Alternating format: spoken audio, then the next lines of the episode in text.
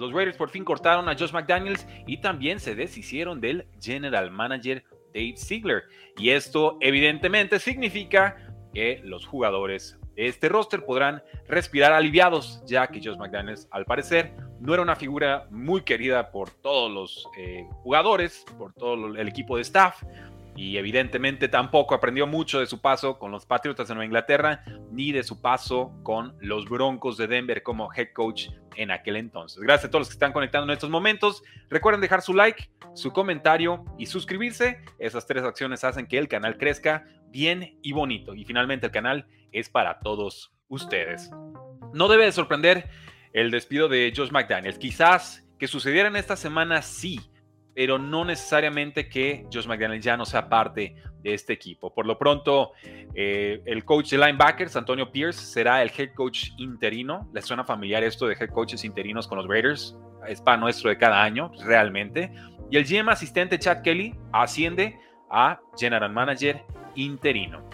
El mandato de Josh McDaniels como head coach y de Ziegler como general manager, que empezó en 2022, se supone iba a elevar a la franquicia a nuevos niveles y evidentemente también iba a elevar a la franquicia lo que en algún momento fueron los Patriotas de Nueva Inglaterra o un estilo similar. Este constante intento de exportar el modelo de los Patriotas a otras franquicias, hemos visto, no funciona porque el modelo de Bill Belichick no parece ser replicable.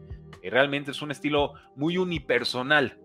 El head coach y general manager y entonces no se traduce en su momento a los Raiders, en su momento a los Lions, en su momento a los Texans y tienen que o adaptarse o terminar despedidos como acaba de suceder en esta eh, situación. Se supone que van a elevar la franquicia a nuevos niveles, pues bueno, se van entonces con nueve victorias, 16 derrotas y sin llegar a postemporada. Esto heredando un roster que platicábamos con Piloto Fútbol el día de ayer, había llegado a postemporada, de forma muy fortuita, sí, pero llegó a ese, a ese lugar de comodín despiden a, a Bisakia, el head coach de Bisakia en ese momento, interino también, y llega Josh McDaniels y no puede superar lo que hizo Bisakia en su momento. Evidentemente, y estoy diciendo evidentemente el día de hoy porque esto tuvo que haber sido muy evidente para los Raiders desde hace varias semanas. La derrota 26 a 14 contra los Detroit Lions, que fue sumamente humillante, sobre todo en el costado ofensivo del balón, en Monday Night Football, ante los ojos del mundo, fue demasiado para el, el dueño Davis. Dice, está bien, acepto lo que me pide la afición, hasta aquí llegamos. Gracias McDaniels, gracias GM.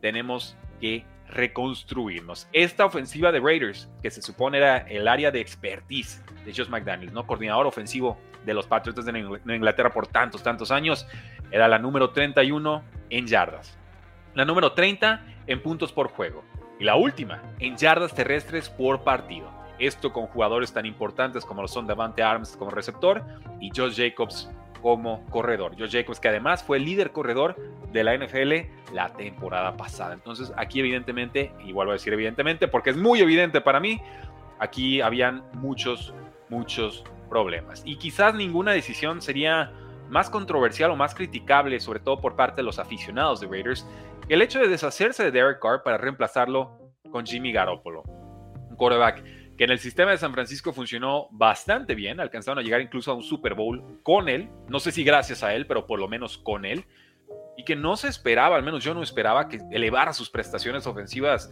saliendo de San Francisco y llegando a Las Vegas Raiders. Creo que podía ser un coreback adecuado, si la línea ofensiva producía, si había armonía en el vestidor, si la defensa ayudaba, si Josh McDaniels aprendería a, a llevarse bien con los jugadores, y nada de eso sucedió. Es increíble, sobre todo eso y que los Raiders parecen haber fallado en muchos de sus draft picks, son las decisiones que terminan costándole la cabeza a Josh McDaniels y al general manager Dave Ziegler. Así que ahí lo tienen, damas y caballeros. Verían su cabeza. Davis, el dueño de los Raiders, acaba de conceder. ¿Qué opinan de esto? Vamos a ver en la casilla de comentarios. Y no se diga más, vamos con algunos, algunas notas, algunos apuntes de la gente. Nos dice Marinés Morales, saludos Rudy, saludos, buenos días. Buen día, bro, nos dice Chester Montes, un clásico invitado de este canal. Ya era tiempo para los Raiders, así es. Ricardo Sanz nos dice, señores, es de mi agrado informarles que la papaya Desmond Ritter fue banqueada. Evidentemente, así es. Vamos a decir mucho, evidentemente, el día de hoy, porque como que ya le están cayendo los 20 a los equipos de la NFL, ¿no? Y ya era hora. Ya era hora. Vamos a comentar lo de Desmond Ritter un poco más adelante. Nos dicen por aquí, Pablo F. de Retana, abrazos desde Argentina, que busquen a Bisakia de nuevo. Si Bisakia les acepta la chamba, ¿eh? debería de pagarle bien. Bisakia hizo buen trabajo realmente, tuvo que haberse quedado. Rudy, saliste con que Kirk Cousins no MVP, se lesionó. Eh, Adrián Marco, Ruiz Rivera, bueno, pues tampoco es que podía darlo para MVP a, a Kirk Cousins, ¿no? ¿Qué pasa con ese dinero que tenía garantizado Josh McDaniel? ¿Se lo comen los Raiders? Se lo comen con papas, así es, Marinés. Se lo comen con papas, como en su momento también se comieron con papas el dinero de John Gruden. No sé si Raiders ahí se fue a, temas legales, ¿no? Por, porque quizás hubo una violación de contrato por parte de John Gruden sus correos viejos que tenían connotaciones racistas y por ahí trataban de zafarse del contrato. O sea que John Gruden metió demanda contra Raiders y la NFL, seguro tendrá algo que ver con eso. Pero en principio, si tú le firmas por X cantidad de dinero a un head coach, ese dinero se le paga. Con los jugadores es cuando a veces empiezan a jugar con que este porcentaje del contrato es garantizado y el otro es por incentivos, y ahí sí es donde te puedes zafar más fácil el dinero. Nos dice Sebastián Zumbado, Raiders. Así es, go Raiders, go. También Shanahan que se vaya, pide Jesús. Martínez Valencia, híjole, yo tengo mis reservas con Shanahan, pero no, no, no, no lo despidan, no lo despidan. Eh, lástima por Devante, dice Marco Cabrera, sí, se ve atrapado en una situación muy, muy adversa, pero por lo menos le concedieron esto. Le dijeron, oye, no te vas, pero él sí. Entonces, aguántanos. Creo que ese es el mensaje que le está tratando de dar la franquicia a Devante Armas, que estuvo muy enojado en este Monday Night Football con total justicia. Salud, Rudy. Salud con cafecito. Yo también aquí tengo mi super taza, Roger.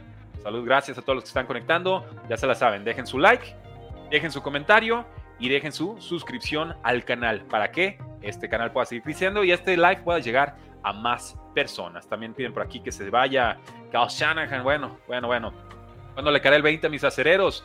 Pues no sé si con Tomlin, pero sí espero que con el coordinador ofensivo Matt Canada les vaya cayendo el 20 pronto, pronto, pronto. Adiós papaya, dice Juan Ruiz. Qué bueno que el apodo de la papaya ya va proliferando por todo México.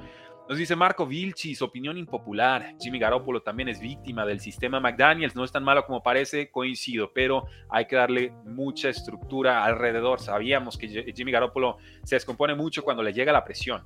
La presión específicamente de jugadores que tiene encima. Siempre hay una brecha entre bolsillo limpio y presión. Pero con Jimmy Garoppolo esa brecha es de las más notorias en toda la NFL. Y eso tenía que saber los Raiders. Y parece que no invirtieron lo suficiente en la línea ofensiva.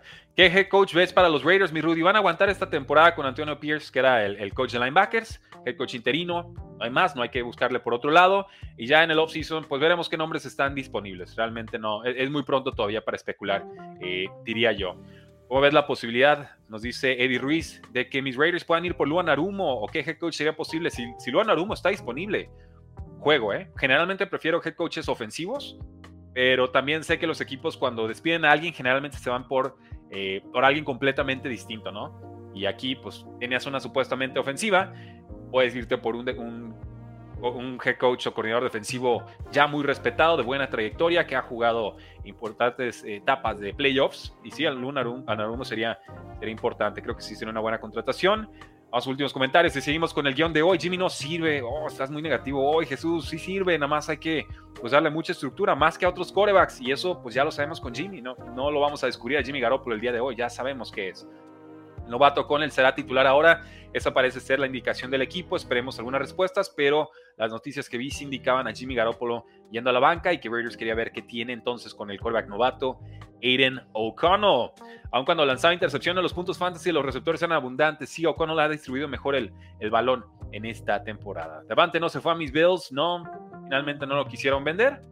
Y ahorita vamos con las noticias de los Rams. También por ahí nos pide Mausosa que hablemos de Los Ángeles Rams al final vamos a ir con todos los comentarios del público. Gracias por acompañarnos, pero si se están conectando en estos momentos, breaking news, ya Josh McDaniels fue cesado del equipo, el primer head coach despedido en la temporada NFL 2023. Sigan dejando sus comentarios e impresiones en la casilla de aquí abajito. Ya que están aquí, pues recuerden que estamos en el precio del éxito. Tenemos una nueva suscripción para todos ustedes.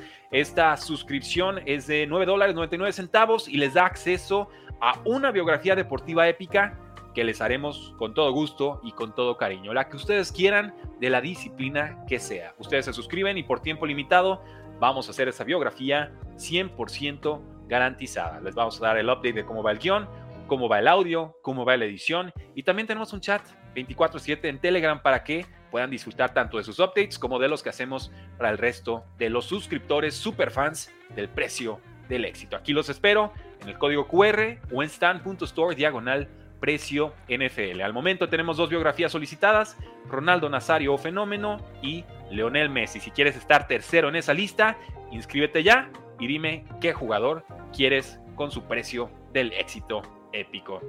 Pasemos a más noticias porque recuerden, ya cesó o ya se cerró el periodo de trades en la NFL y vamos entonces con los vikingos que adquieren un nuevo mariscal de campo de nombre Joshua Dobbs. Ese nombre debe ser bastante familiar para todos ustedes, ya que es el mismo jugador que pasó de los Titans a los Cardinals casi sobre la hora, casi en semana 1, y empezó bien, pero finalmente parece que Cardinals se cansa de algunas entregas de balón que tuvo, el equipo está disfuncional y deciden que van a ir con el novato Clayton Toon o con Kyler Murray que ya se está recuperando de su grave lesión de rodilla. ¿Qué recibe o qué ¿Qué manda Minnesota para adquirir a Joshua Dobbs? Esto después de la lesión de Kirk Cousins que lo deja fuera el resto de la temporada. Minnesota manda una sexta ronda del 2024 por el mariscal de campo y una séptima ronda de 2024 condicional. Evidentemente, si hay una buena participación de Joshua Dobbs y cumple con ciertos incentivos, esa séptima ronda podría ascender a una sexta ronda. Nos dicen eh, a través de Kevin Seifert, el periodista de ESPN, que los vikingos con récord de cuatro victorias y cuatro derrotas esperan mantenerse como contendientes con esta adquisición de Joshua Dobbs. Eh, es un jugador que esta temporada ha completado casi el 63% de sus pases para 1.569 yardas, 8 touchdowns y 5 intercepciones en 8 titularidades. El problema, el récord de Arizona en estos momentos es de una victoria y 7 derrotas. Joshua Dobbs también corrió para 258 yardas y 3 touchdowns en 47 acarreos, que son números bastante buenos. Y se espera que en semana 9 con los vikingos Joshua Dobbs sea el suplente. Veíamos titular a Jaren Hall, el novato que tomaron en este draft. Y bueno, salvo que Jaren Hall tenga una actuación tipo Will Levis en semana, en semana 8, veríamos entonces a Joshua Dobbs como titular de la franquicia a partir de semana 10. ¿Qué opinan de esta adquisición? Muy barata, pero creo razonable de los vikingos de Minnesota por Joshua Dobbs. Vamos a ver ahí en la casilla de comentarios. Estoy revisándola en tiempo real a ver si nos pueden dar alguna de sus opiniones. Vamos viendo, vamos viendo, vamos viendo, ¿no? Nadie está comentando realmente Joshua Dobbs. Ah, como que gachos. Es una buena historia la de Joshua Dobbs, pero sí me queda claro que con Arizona, y qué rápido, ¿eh? Su tiempo con Arizona terminó bastante, bastante eh, pronto. Seguimos entonces con los Washington Commanders, y es que estuvieron buenas las ventas el día de ayer, como no. Ya sabemos que se había ido Sweat, el pass rusher, a los eh, Chicago Bears, esto por una segunda ronda de draft. Pues bueno, también se fue Chase Young a los Washington, bueno, de los Washington Commanders, disculpen, a los San Francisco 49ers. Y esta es por una tercera ronda del 2024. es un pick muy barato por un jugador que termina eh, su año, su último año de contrato, ¿no? Se le acaba realmente su rookie contract. Y es un pick compensatorio que están recibiendo los 49ers por haber perdido algunos agentes libres en temporadas anteriores. Eh, bueno, ni siquiera es por coaches. Habían perdido a Ryan Carthon, que se fue a Tennessee, y también perdieron a Demico Ryans, que ahora es head coach de los Houston Texans. Entonces, uno de esos dos picks es el que están mandando para poder adquirir a Chase Young. Me encanta este movimiento. Young en su momento fue el segundo pick global del draft 2020. Un jugador que ha elevado su nivel de juego esta temporada por mucho. Ya las lesiones parecen un tema del pasado, afortunadamente. Sumamente disruptivo, genera bastante presión. Lleva 15 tacleadas, 5 capturas de coreback, 6 tacleadas para pérdida y 9 golpes a mariscales de campo en 7 partidos esta temporada. Y lo vas a poder juntar con Nick Bosa, que ya fue su compañero en Ohio State. Lo vas a juntar con Javon Hargrave, que causa muchos estragos en el centro de la línea defensiva cuidado, ¿eh? aquí San Francisco no tenía que hacer este movimiento, pero ustedes saben, ¿eh? aquí han estado conmigo, yo pedí a Chase Young sí o sí para San Francisco desde hace algunas semanas y se concede. ¿Por qué? Porque creo que San Francisco sabe que tiene que invertir mucho bien y bonito en su línea defensiva para poder ser contendiente en la NFC. Vienen evidentemente de tres derrotas consecutivas. Están en semana de descanso y era la fecha límite para hacer trades. Llega Chase Young por una tercera ronda compensatoria, tienes una semana extra para prepararlo, para coachearlo, para que se aprenda las jugadas y entonces sí regresas con todo en semana 10. Sinceramente, me fascina el movimiento. Tiene 24 años, está jugando al mejor nivel de su carrera, eh, está ganando muchos pass rushes, casi el 20%, y les ha costado a los 49ers generar presión del lado contrario a Nick Bosa esta temporada y eso tiene bastante que ver en esta racha de tres derrotas consecutivas. Young tendría que ser un refuerzo inmediato. Y sí, Young y Bosa fueron compañeros en Ohio State en 2017 y en 2018. ¿Qué les parece esta adquisición de Chase Young? Al, eh, que llega ahora a los San Francisco 49ers, háganos saber ahí en la casilla de comentarios y vamos con algunos apuntes del público. Como no, gracias a todos los que se están conectando en estos momentos. Dejen su like, dejen su comentario, dejen su suscripción. Estamos aquí 10 de la mañana, hora del centro de México, como todos los días de lunes a viernes. ¿Qué nos dicen por aquí? Opinión de Chase Young a 49ers, la acabamos de dar. El novato Devon Ashan regresará esta semana, no se espera hasta semana 11, si recuerdo bien. Ya avisé en el jale que no voy a, salir en la chamba la próxima hora. Que no va, ah, ya, ya avisé mi jale que no va a salir la chamba la próxima hora, dice Fabián. Bueno, gracias aquí. Respetamos que tengan sus prioridades y que, y que nos apoyen con esas transmisiones. Cuando hagas el video de Messi, habla de los tres balones de oro que le regalaron. No, voy a hablar de los méritos y, y, de algunos de los tropiezos también, pero yo de que si merecen o no balones de oro, eh, yo, yo eso no le juego. El balón de oro siempre es un, premio muy político y el fútbol en ese sentido siempre ha sido muy político. Y así eh, podría decir también de Cristiano Ronaldo. Hubo un año en el que creo que lo tuve que haber ganado Dan eh, Schneider. Lo termina ganando, creo que Messi es uno de ellos. Iniesta pudo haberlo ganado ese año. Entonces, no, no me meto mucho en el tema de, la polémica de los balones de oro. Yo ya, ya esa etapa yo ya la superé. Pero pero sí hablaremos de eso y de bastante más. Sobre todo me voy a enfocar mucho en su infancia y muchos detalles de, su juventud que no conocía y creo que muy poca gente conoce. Ya tengo unos cinco minutos de ese guion eh, preparado. Marinés nos dice, Dobbs me sorprendió. Creo que los problemas de Arizona van mucho más allá del coreback y estoy completamente de acuerdo. Eh, José Luis Aucedo dice, saludos Rudy. El coordinador defensivo podrá hacer algo con Chase Young porque el roster tiene y no se ve reflejado. Y es, y es cierto, Steve Wilkes le ha costado estaba revisando, Steve Wilkes está implementando un sistema defensivo que no es el suyo. Es una mente defensiva muy capaz. El tema es que Shanahan le dice, oye, te vienes a bordo, pero me vas a respetar el sistema que ya tengo porque sé que funciona. Y entonces Steve Wilkes dice, está bien, lo voy a aprender y ahí está. Hemos visto altibajos por eso, porque es un sistema que todavía no domina. Yo espero que en esta segunda mitad de temporada eh, mejore. Pero sí, hay que, hay que tener un poquito más de paciencia Steve Wilkes porque literal es como aprender un nuevo idioma. Jesús Martínez nos dice, me parece que debería la NFL de quitar los golpes a los jugadores y solo atraparlos. Hay muchas lesiones y conmociones. A Purdy casi lo dejan fuera. Tango Bailoa, el año pasado sucede lo mismo.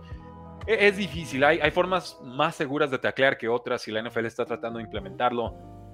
Pero finalmente es un deporte de contacto, ¿no? O sea, hay, hay, realmente, pues, ¿dónde está la línea?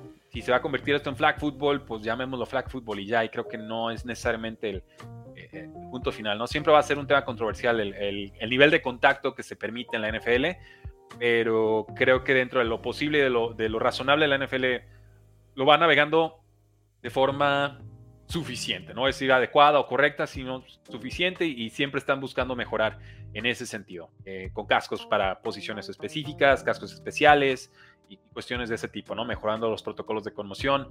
No son perfectos, me queda muy claro, pero el esfuerzo ahí está y espero que sigan mejorando. ¿Quién será suplente en Vikingos? ¿Qué tuvieron que traer a otro? Eh, va a ser Nick Mullins, pero creo que siguen reserva de lesionados. Entonces en semana 9 veremos a Joshua Dobbs y en semana 10 ya sería Jaren Hall, a mi parecer, el suplente del equipo. Eh, Rudy Garibay Tocayo dice que cómo es a 49ers, ya lo platicamos. Me parece necesidad de Vikings, eh, querer ser contendientes, mejor reconstruir. Pues es posible que sigan perdiendo partidos o, que pierdan varios partidos con Joshua Dobbs. No, no es garantía de nada, pero sí creo que es mejor que lo que tenían ahorita en el, en el grupo de corebacks. Yo no, no critico el movimiento, no, no, no me parece descabellado por el récord, más que nada, pero el roster realmente todavía no parece listo para ser contendiente. Vamos con otro trade. Rasul Douglas, el cornerback de los Packers, llega a los Buffalo Bills. Esto por una tercera ronda del 2024. Bueno, entonces reciben los Buffalo Bills a Douglas y también una quinta ronda de ese mismo draft. Es un jugador de 6'2, 209 libras, tiene 57 titularidades a lo largo de 8 temporadas en la NFL. Ya a sus 29 años ha permitido 27 recepciones para, en 41 targets, que es casi el 66% de pases permitidos, es alto. Esto le ha costado 292 yardas y 3 touchdowns en 2023. Sin embargo, es un adecuado jugador que puede ser cornerback junto a Christian Benford, Dane Jackson, Kerry Lamb y Josh Norman, que firmó hace poquito. Le ha costado a la secundaria de los Buffalo Bills ser sólida tras la lesión nuevamente de Davis White, una ruptura de tendón de Aquiles. Y entonces esperamos que los Packers avancen con su séptima ronda novata, Carrington Valentine, que no ha, no tenido muy buena calificación con Pro Football Focus, un poquito menos de 52. Y él sería el titular junto a Jair Alexander, que lo veo todavía muy mermado, muy lesionado. ¿eh? No es el Jair Alexander de otras temporadas, creo que no está en plenitud de condiciones. Con los Lions adquirieron a un receptor abierto de nombre Donovan People Jones, exjugador de los Cleveland Browns. Detroit manda una sexta ronda de 2025 a Cleveland a cambio del receptor. Y es una es un movimiento de rol, es un jugador adecuado, más de posesión que de separación, tiene 6'2, pesa 204 libras, lleva 117 recepciones, 1867 yardas y 8 touchdowns en 4 temporadas, que son números útiles, pero la realidad es que Cleveland no lo estaba utilizando mucho esta campaña. 8 recepciones y 97 yardas en 7 partidos. Llega a complementar un buen grupo de receptores con los Lions, que es Simon Racing Brown, Josh Reynolds, Caleb Raymond, incluso Jameson Williams. Y más bien Donovan People Jones creo que cubre esa baja que deja Marvin Jones, que eh, se aparta del equipo por temas eh, personales, no especificados. Entonces, pues los Lions querían tener un quinto receptor, precio sumamente razonable, un estilo de jugador distinto a lo que tienen de jugadores más bajitos, más técnicos, más velocistas. Creo que debería encajar bastante bien, pero tampoco es para que corran a agregarlo en sus ligas de fantasy fútbol. Y eh, algunas noticias finales antes de pasar a todas sus preguntas y comentarios. Pueblo, los Jaguars adquirieron al guardia Ezra Cleveland con calificación de Pro Football Focus casi de 74, exjugador de los Jacksonville. Bueno, no, a ver, es, exjugador de los Vikings, si no me equivoco, nomás estoy confirmándoles el dato. Eh, porque en mi, guion me pusieron mal el equipo, pero sí, Ezra Cleveland, jugador bastante bueno, los Vikings, por cierto, llega a los Jacksonville Jaguars. Eh, los Commanders tenían a la venta Jacoby Brissett, un coreback que les he presumido mucho como posible titular de bajo calibre en la liga. El tema es que vean un pick de día 2. O sea, una segunda ronda o una tercera ronda de draft. Y ahí sí, el precio era alto. Realmente yo creo que Jacoby Brissett vale una, una cuarta para abajo. Tampoco estaba obligado Commanders a venderlo, pero yo creo que si te dan una tercera ronda por Jacoby Brissett, que realmente ni siquiera estás utilizando, yo, yo lo hubiera tomado. Eh, Taylor Henneke ya fue confirmado como quarterback titular de los Atlanta Falcons, esto después de su buena actuación en la segunda mitad de la semana pasada, y esto dejará a la papaya Jasmine Ritter en la banca. Felicidades a Arthur Smith, head coach del equipo, por ver la luz como todos ya lo habíamos visto, pero nunca es demasiado tarde. El quarterback de Steelers, Kenny Pickett, dice que sí jugará en Thursday Night Football y esto debe elevar un poquito las expectativas con los Steelers, ya que Mitchell Trubisky es un quarterback bastante limitado. Kenny Pickett por momentos también lo es, pero me parece mejor que Trubisky, ¿no? Por algunos titular y el otro suplente. Con los Steelers, el liniero defensivo Cam Hayward, lesión de ingle, ya está practicando sin limitaciones. Bienvenido. Los Jets firmaron al guardia Roger Saffold y ojo con los Rams. Preguntaban qué estaba pasando con los Rams. Pues bueno, Pucanacua, lesión de rodilla, eh, tiene algo de inflamación y el equipo va a tener mucho cuidado con cómo le, lo dejan practicar. Esto es importante. Pucanacua es un jugador revelación esta temporada y pues, considero que hay que cuidarlo lo mejor posible, incluso si el récord del equipo no es tan, tan positivo.